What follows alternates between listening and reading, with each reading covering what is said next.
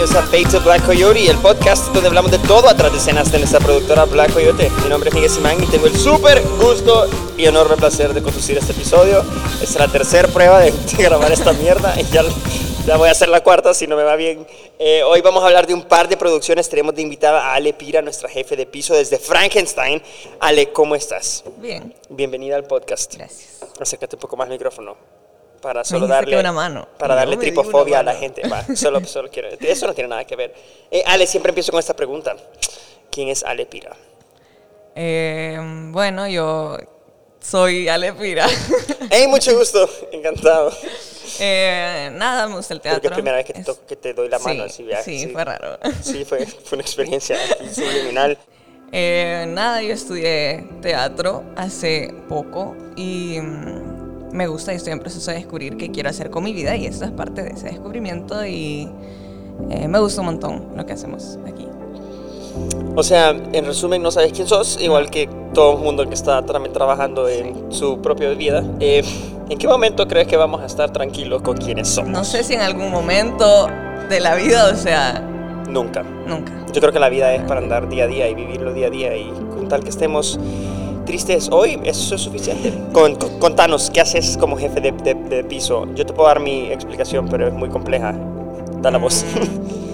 Ok, eh, tengo que estar a cargo de, de que el show funcione y que las cosas pasen como tienen que pasar.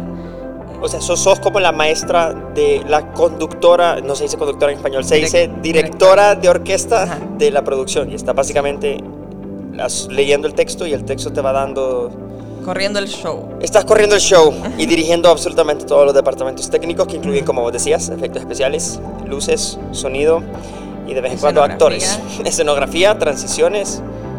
Y también estás encargada de abrir, cerrar el teatro. Para que no, solo quiero aclarar, Ale manda. Y yo que tengo el gustazo de dirigir varias de las pro- pro- producciones, yuca porque, o sea, yo termino de ensayarlas y le- se las entrego así en una llave con Ale, eso es paja, pero básicamente Ale se encarga realmente de administrar el teatro los días de... Deja de reírte, es más cierto de lo que crees. Ale, qué cool. Em, ¿cómo, cómo, sentís que no solo vos, sino que nosotros hemos evolucionado desde Frankenstein en, el, en el ámbito técnico de, que tiene que ver con jefaturas de piso? Eh, bueno, en Frankenstein fue pues complicado porque pues yo nunca había hecho de jefe de piso, nunca. Y sí había tenido, había visto a Christy, que era quien hacía jefe de piso antes. Y, o sea, yo aprendí de ella y estuve sentada con ella un par de veces, pero ya de hacer las cosas solo en el ensayo, en, perdón, en el estreno de Frankenstein, fue como la primera vez que lo hicimos y de esa primera semana hasta donde estamos, sí ha habido, puya, em, las cosas fluyen diferente. Y la primera semana, bueno, la primera producción costaba un poco porque era de agarrarle la onda, vea. Eh, ni me acuerdo. ¿Sentís que si revisaras los guiones de las Ah. producciones pasadas, Sí, yo- lograras notar la diferencia? Sí.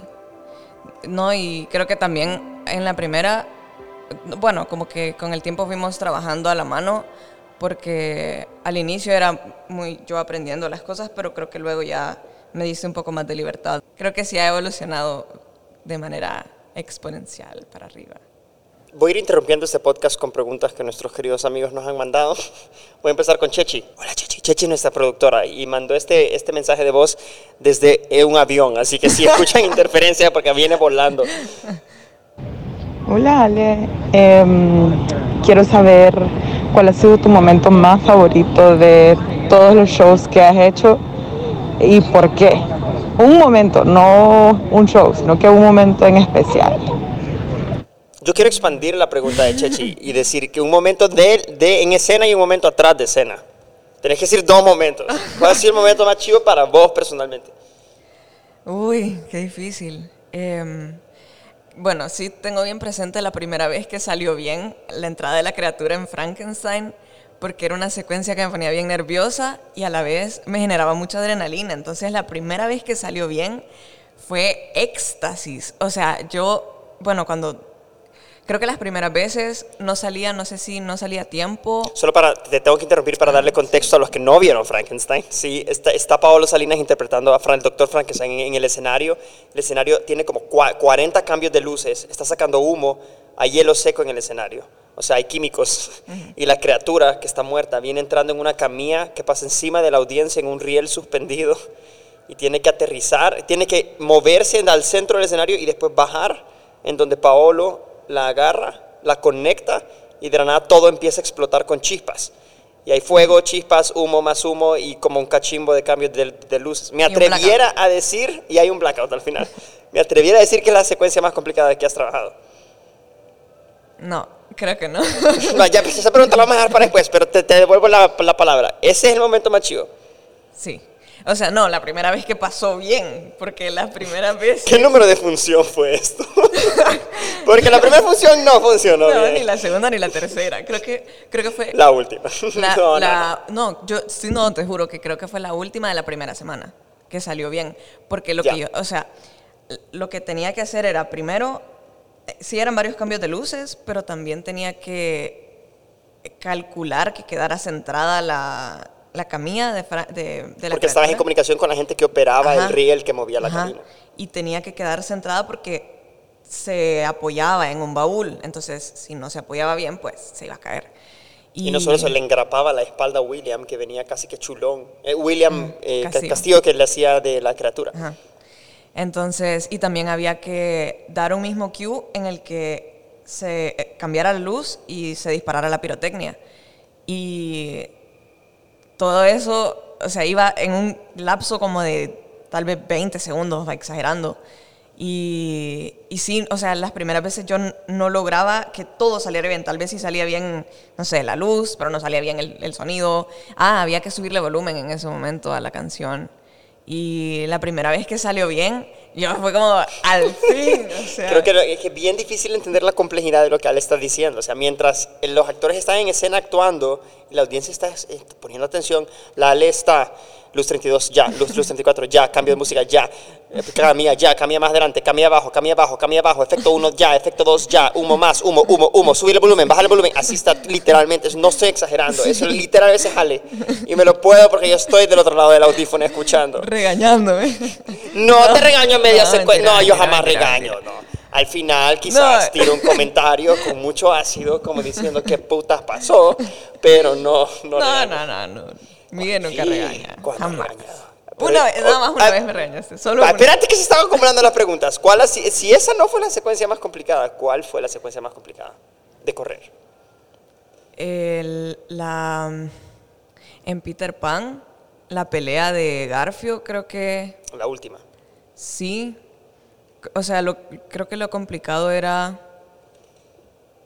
O sea, porque eran varios cues al mismo tiempo, pero a la vez no al mismo. O sea, era como un segundo de diferencia con los cues.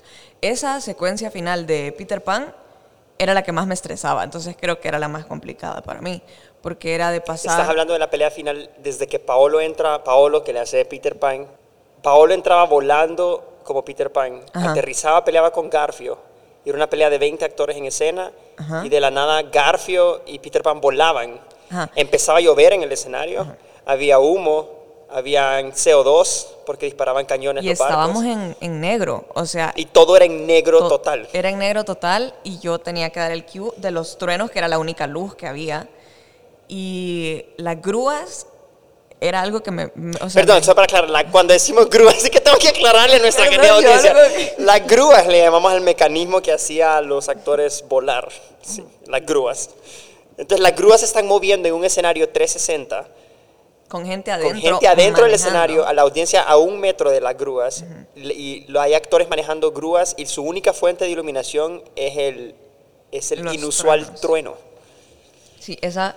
Y entonces luego había que esperar en negro, o sea, mágicamente, o sea, intuir en qué momento se bajaban los actores de las grúas para yo poder encender las luces. Y eh, cuando se encendían las luces, había que esperar un tiempo para poder apagar la lluvia, bajarle volumen a la música, cambiar la música y, o sea, era una secuencia bien larga con un montón de cosas, entonces era bien estresante. Yo creo que esa era la más complicada, pero la, lo que pasa es que tal vez la de Frankenstein era complicada, pero después la empecé a disfrutar. Y Peter Pan, Peter Pan nunca lo disfrutaste. Porque me estresaba, o sea, esa secuencia me estresaba mucho. Es que éramos un Entonces- montón de actores, éramos más de 25, sí. Pero fue, salió bien. Sí, no, sí. Hay sí, buenos sí. videos. bueno, hablando de nuestro querido eh, amigo Pablo Salinas, él te ha mandado una pregunta, así que escuchémosla. Hola, les mando un saludo y Buenos pues días. aquí mi pregunta para Ale es si tenés alguna técnica que te ayuda a mantenerte tan enfocada en, en estos espectáculos donde realmente tenés que estar encima de tantas cosas. Eso era todo.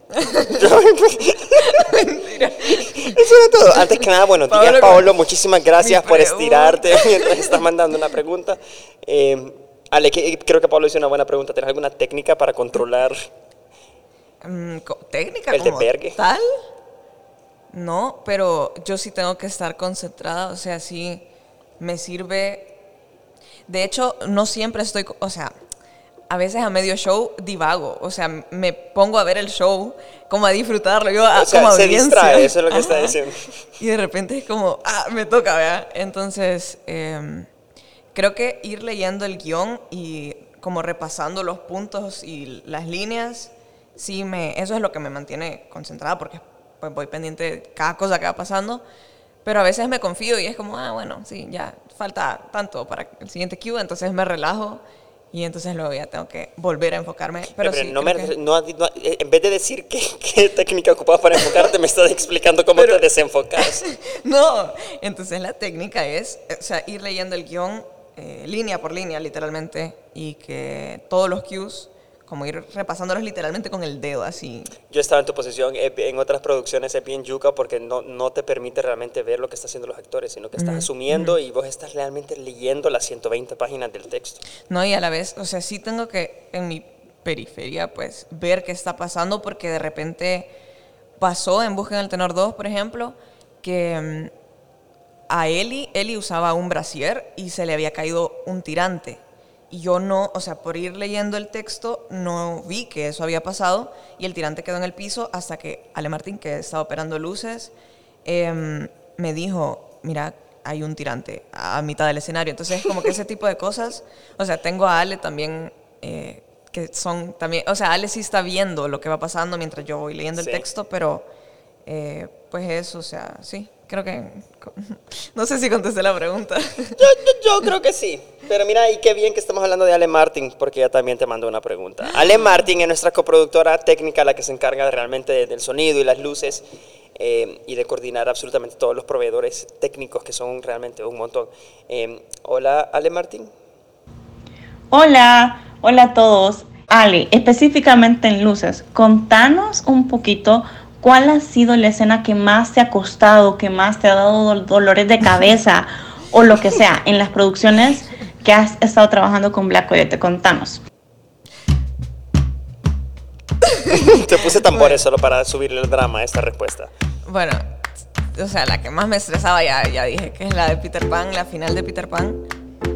Pero las primeras veces, bueno, en Busquen el Tenor 2 había dos secuencias musicales también iban como timeadas, ¿vea? Entonces, esas dos coreografías eh, al inicio, cabal, las primeras veces no salían bien y eso sí nos estresaba un poco porque era una secuencia súper chiva.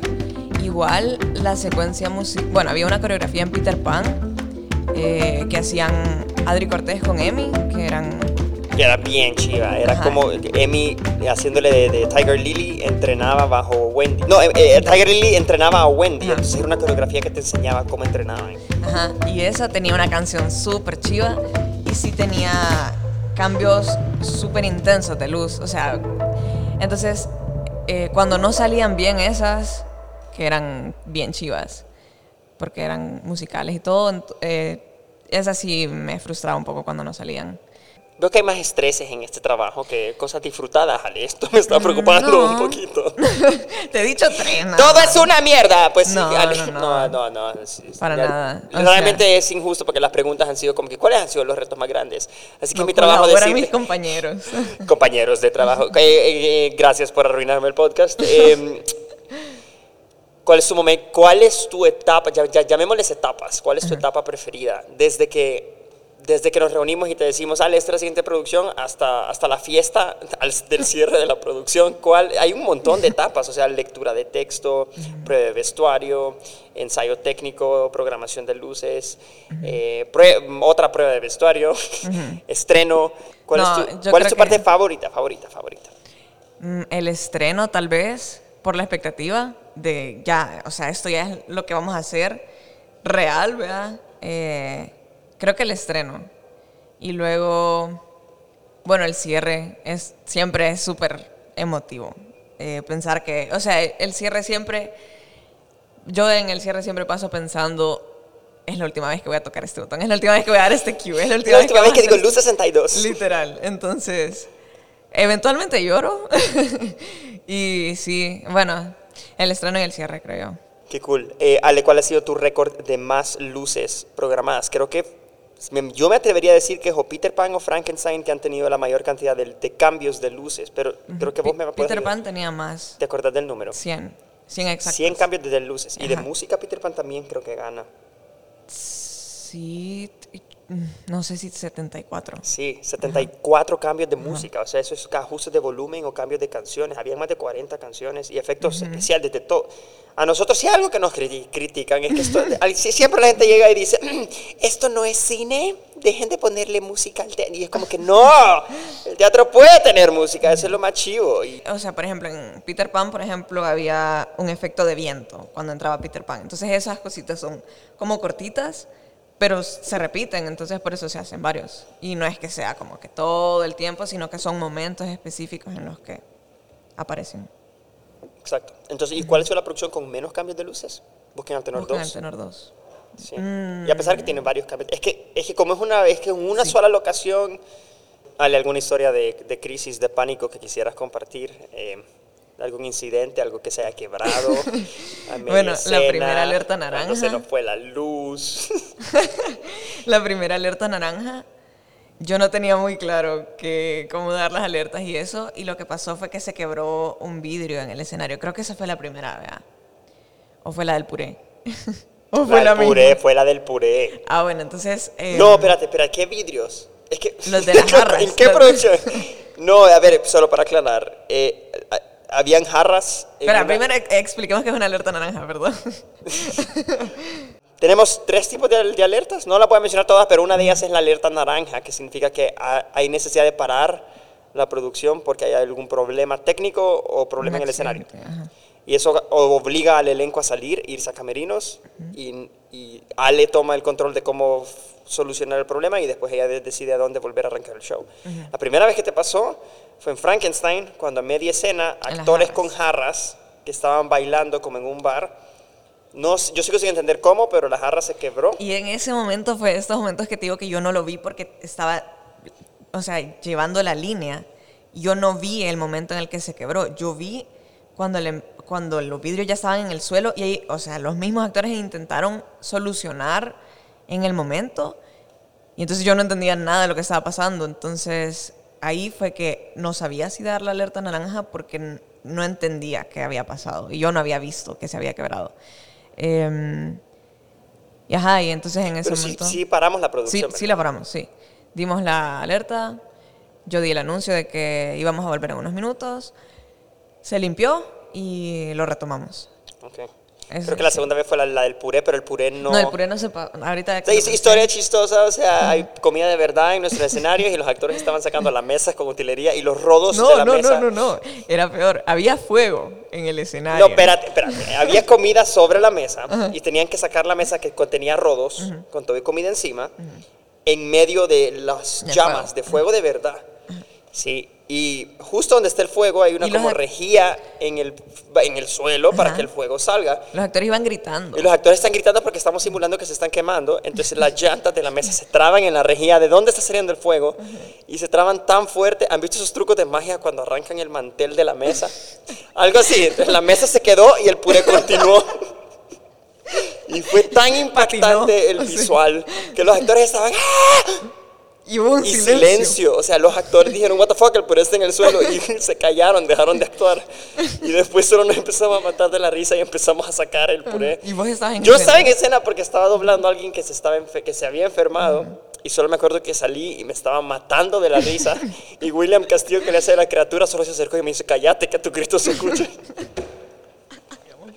En Busquen al Tenor 2 se cayó el, se cayó, abrieron una puerta tan fuerte que Ah. se cayó un jarrón con piedras y vidrio. Y vidrio. Pero no para hacer la función porque estábamos justo a punto de pasar al intermedio. Y porque no había peligro de... O sea, el jarrón se quebró en un lugar en el que ya nadie iba a pasar, entonces... eh, o Podíamos sea, continuar. Ajá, podía- ajá, y ya estábamos cerca del... del Chica, fuera de broma, y insisto que cuidamos bastante a nuestro elenco, pero, pero al meterle bastante eh, efecto especial a las producciones se vuelven, se vuelven algo riesgosas. O Riesgosas. sea, fuego, chispas, eh, pólvora, eh, morteros, Vidrio. eh, vidrio, eh, hielo seco, químicos. Sí. Lluvia. Lluvia, Ah, porque el piso se hacía liso a veces. Sí, cuando la lluvia no caía bien. No, cuando la grúa... cuando la grúa no iba bien, Ajá. el agua caía en la grúa en vez de en la rejilla y Ajá. salpicaba y mojaba el piso en el cual los Y y más de una función, los niños perdidos se caían. Pues, Chica, qué complejo. Ale, ¿cuál ha sido tu producción favorita? No, no, por, no por echarle tierra a las demás, pero... No, no, no. Así, Mira, personalmente. yo, si me hubieras hecho esta pregunta antes de Peter Pan, te hubiera di- No, antes de. Si te hubiera hecho esa pregunta después de Frankenstein, te hubiera hecho Frankenstein, No, sí, porque no, es la no. única. No, no, porque. No, Frankenstein. Es que Frankenstein. O sea, sí era mi favorita en general. Yo creo que.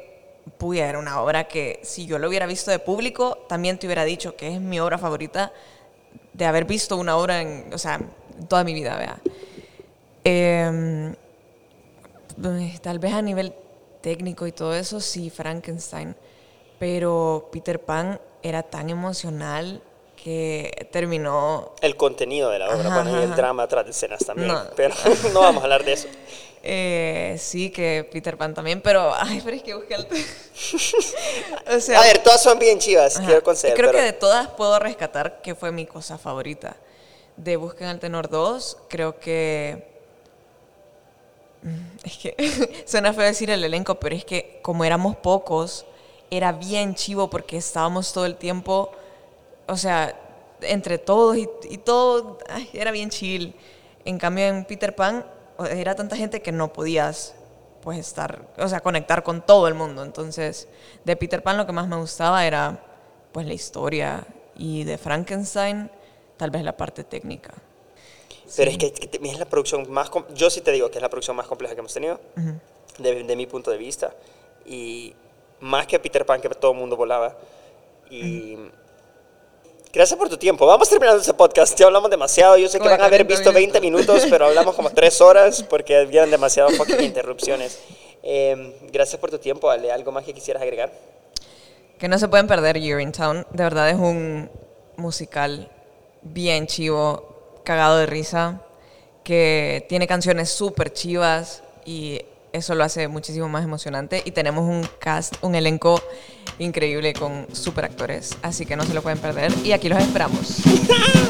Eh, Ale, mil gracias por tu tiempo. Eh, y a ustedes, gracias por escucharnos. Mi nombre es Miguel Simán. Para todo Black Coyote, porque hay un montón de fotos y videos y fotos de Ale Pira. Vayan a blackcoyote.com. Ahí también pueden comprar las entradas para nuestras siguientes producciones. Eh, así que gracias. Y inscríbanse, suscríbase, subscribe a este podcast en todas las plataformas donde se escuchan sus podcasts, porque nosotros vamos a seguir grabando. La última vez que dije eso, vamos a seguir grabando. No grabé ningún episodio por los siguientes 10 meses. Pero aquí estamos. Adiós. Bye.